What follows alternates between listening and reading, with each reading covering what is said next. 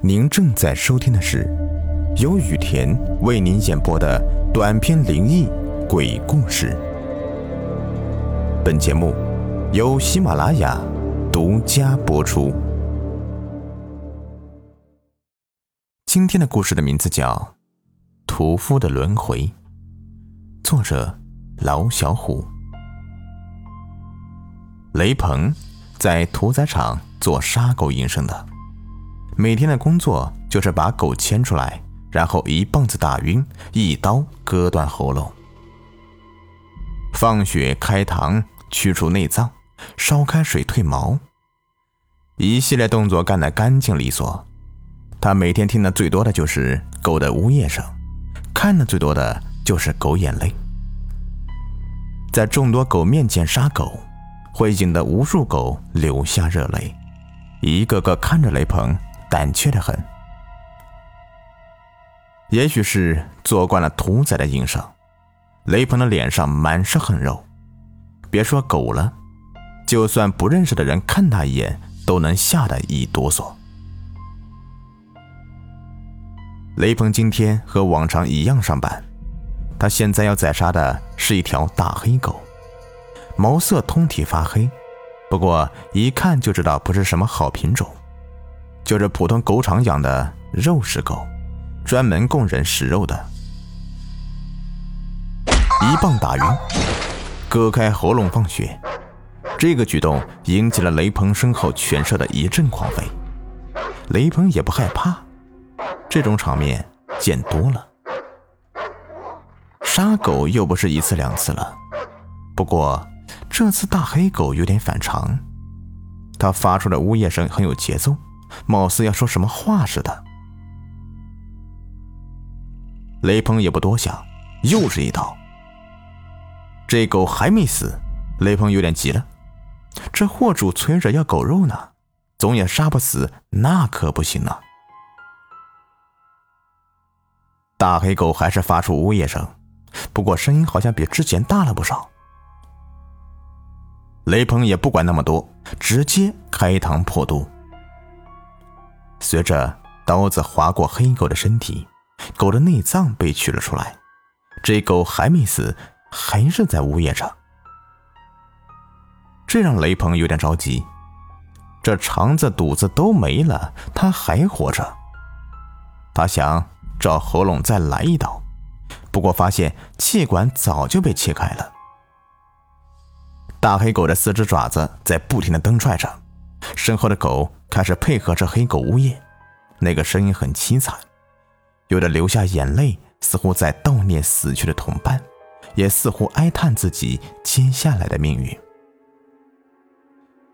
哎呀，黑狗呀，黑狗啊，你可别怨我呀！谁让你投胎的时候啊没投好地方？你要是投胎成个宠物狗多好啊！啊，每天吃好喝好，还有人陪你玩。雷鹏自语的说着，就开始往黑狗身上倒开水。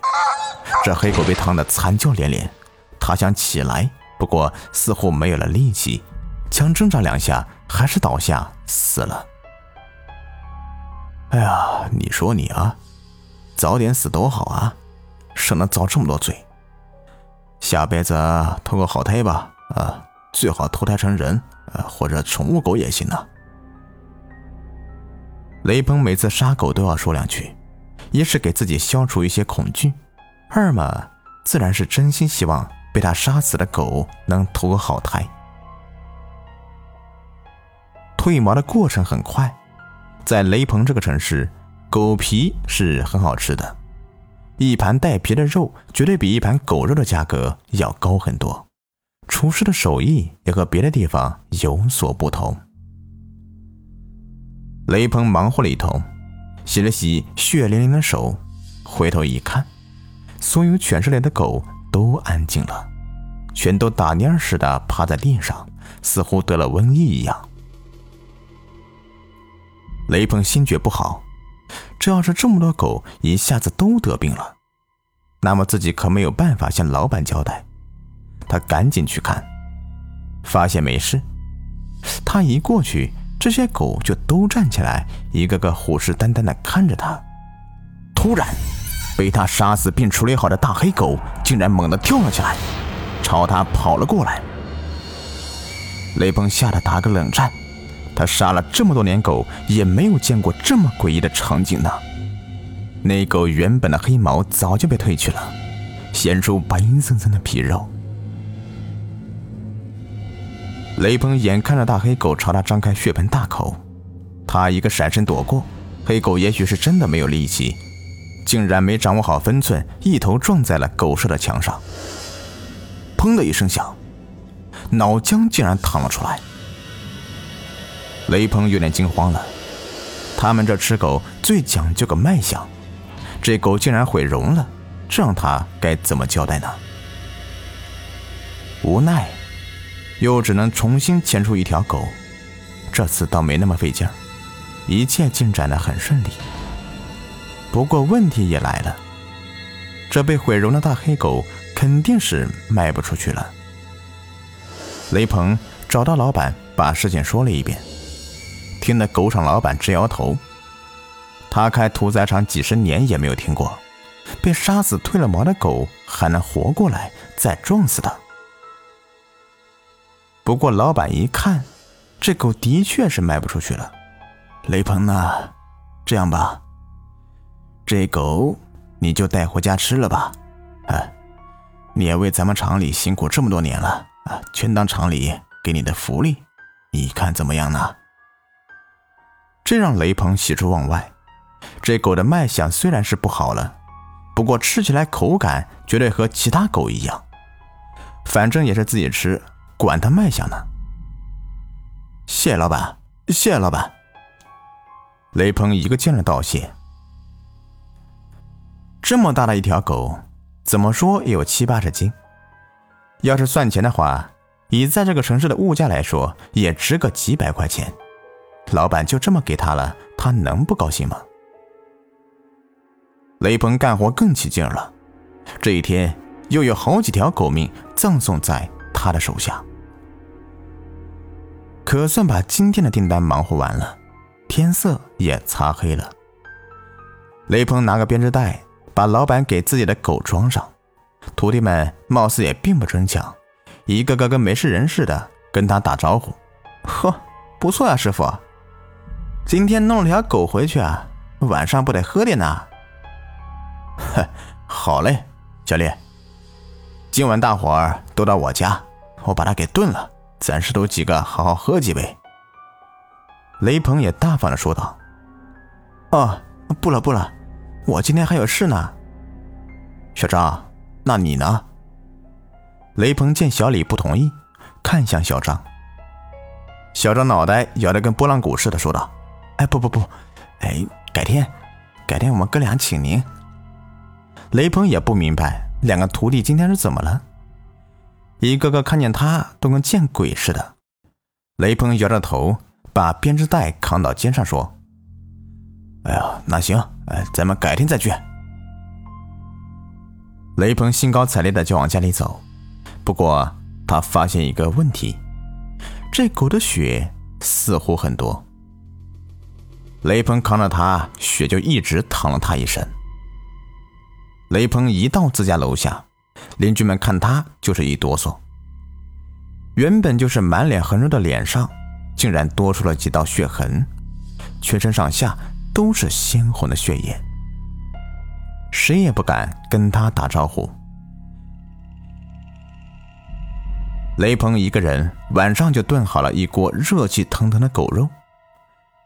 但凡杀狗的人都会做狗肉。雷鹏这次闻着肉特别的香，早就开始咽口水了。自己又弄了点老白干，吃的那叫一个舒服。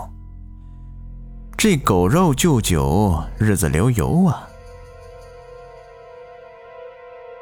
等第二天起来，雷鹏简单收拾一下就去上班。邻居们看到他，一个个都躲得远远的。来到单位，小张和小李貌似也不敢太靠近他。这是怎么回事呢？难道是自己昨天得了便宜，小张和小李嫉妒了？不可能呀！昨天叫他们了，他们不去，怪谁呀？又忙活了一天，雷鹏回到楼下，一个小孩跑到雷鹏身边说：“雷叔叔，雷叔叔，你后面跟了好多条狗啊！”雷鹏回头一看，哪有啊？后面只有一道深深的影子。不过这个影子让雷鹏打个冷战，这哪里是人的影子？这分明就是一条狗站立起来的影子。两只前爪耷拉着，吐出长长的舌头。雷鹏定了定神，摸了摸小孩的头，说：“臭小子，别胡说啊，赶紧回家去。”等回到家的雷鹏，第一时间就是照镜子。他发现镜子里的自己完全变了模样，两只耳朵长出了尖，下巴似乎长了不少。雷鹏捏着下巴思考了许久，他怎么觉得自己现在这个模样这么像条狗呢？不过身体也没什么异样呢，管他呢，应该是自己想多了。收拾好东西，吃过晚饭，雷鹏就睡了。他刚躺下，就听见汪汪汪的犬吠声。这个声音太熟悉了，这正是狗被屠宰前的哀嚎啊！雷鹏有点紧张，他似乎察觉出了不对，怎么也杀不死的大黑狗。邻家孩子说自己身后有好多狗，自己长得越来越像狗。现在又听见了犬吠声，他觉得事情有点邪门。左右看了看，说：“黑狗啊，黑狗，啊你别怪啊！你本是人间一道菜，他不买来我不宰，来世你再投好胎。”这是一句顺口溜，是雷鹏师傅教他的，说如果以后杀狗遇上怪事，念上几遍。这十多年了，雷鹏差不多都快忘了，今天才派上用场。雷鹏念叨几遍之后，一道阴森的鬼影就出现了。这个脸，雷鹏太熟悉了，正是自己的师傅，正开膛破肚的朝雷鹏这里走来。师傅，你你这怎么了？雷鹏虽然知道遇鬼了，但是做屠宰营生的多数都胆子大。雷鹏的师傅。早在三年半以前就去世了，说是不知道被哪里来的狗咬断了喉咙，死状惨不忍睹。雷鹏为此还伤心了好久。呃雷鹏呐，这伤口是你弄的呀，你不记得了吗？师傅的声音断断续续的，似乎说话不那么轻松。他师傅一抬头。雷鹏看见两道深刻见骨的刀伤正在喉咙处，还不断的往外冒着鲜血。师傅一边捂着肚子，一手托着肠子说道：“我，我就是你昨天杀死的大黑狗。这，这一切都是狗类的诅咒。孩子，你快别干了，再找份工作吧。”师傅的声音越来越远，雷鹏打个冷战。他想起来了，昨天他宰杀大黑狗的时候，大黑狗的呜咽声好像就是在说：“黑狗，黑狗，你别怪，你本是人间一道菜，他不买来我不宰，来世你再投好胎。”什么？昨天大黑狗竟然是师傅？我昨天杀了师傅，晚上还吃了他的肉啊！雷鹏想起来一阵恶心，他开始害怕了，豆大的汗珠从脸颊上滚落。雷鹏度过了一个煎熬的夜晚，他等到天亮了就去辞职，然后好好找一份工作，再也不干这屠宰的营生了。不过，就在刚走到楼下的时候，也不知道从哪里跑来十几条狗。一个个都七八十斤的重量，扑身就开始撕咬雷鹏。这太痛苦了，雷鹏咬着牙躲避，可怎么也躲不开，最后被一条大黑狗咬断了喉咙。等雷鹏再睁开眼的时候，他发现他正在狗场的狗舍里，一条大母狗竟然舔着他的身体。此时的他是那么的渺小。他想起来了，可怎么也做不到。满身黑色的胎毛，这，这明明就是一条小狗仔呀！雷鹏开始害怕了，他想喊，可发出的声音只有汪汪汪的。三年半的一天，他和许多狗被汽车拉到一个非常熟悉的环境，那正是他工作十几年的屠宰场。老板点了点数量，第一天。他就被小张和小李牵了出来，一棒子把他打晕，一刀刺进了他的喉咙里。他并没有死，只是想说师傅曾经教过他，他又教给小张和小李的那句顺口溜：“黑狗黑狗你别怪，你本是人间一道菜，他不买来我不宰，来世你再投好胎。”小李说着顺口溜，便给雷鹏开了膛。他和师傅一样，忍受着痛苦，也没有死去，一直到被浇开水褪毛，然后一头撞死。雷鹏很想知道，下一个变成狗的会是谁？也许是小李，或者小张，而老板只会在办公室里阴森的数钱。好了，这故事就说完了。如果您喜欢的话，别忘了订阅、收藏和关注我，感谢你们的收听。一个个看着雷鹏，胆怯的很。在节目的最后啊，给您推荐一个卖潮服、潮鞋的商家——辉哥潮牌工作室，经营各类鞋子、衣服多年了，在业内啊是数一数二的卖家，质量经得起您的考验。有喜欢名牌鞋子、衣服的，又不想花太多钱的朋友啊，可以了解一下啊，像什么球鞋呀、运动鞋啊，他这里都有。微信号是幺八八七九四九二七九三，买不买没有关系，进来看看也欢迎。微信号是幺八八七九四九二七九三。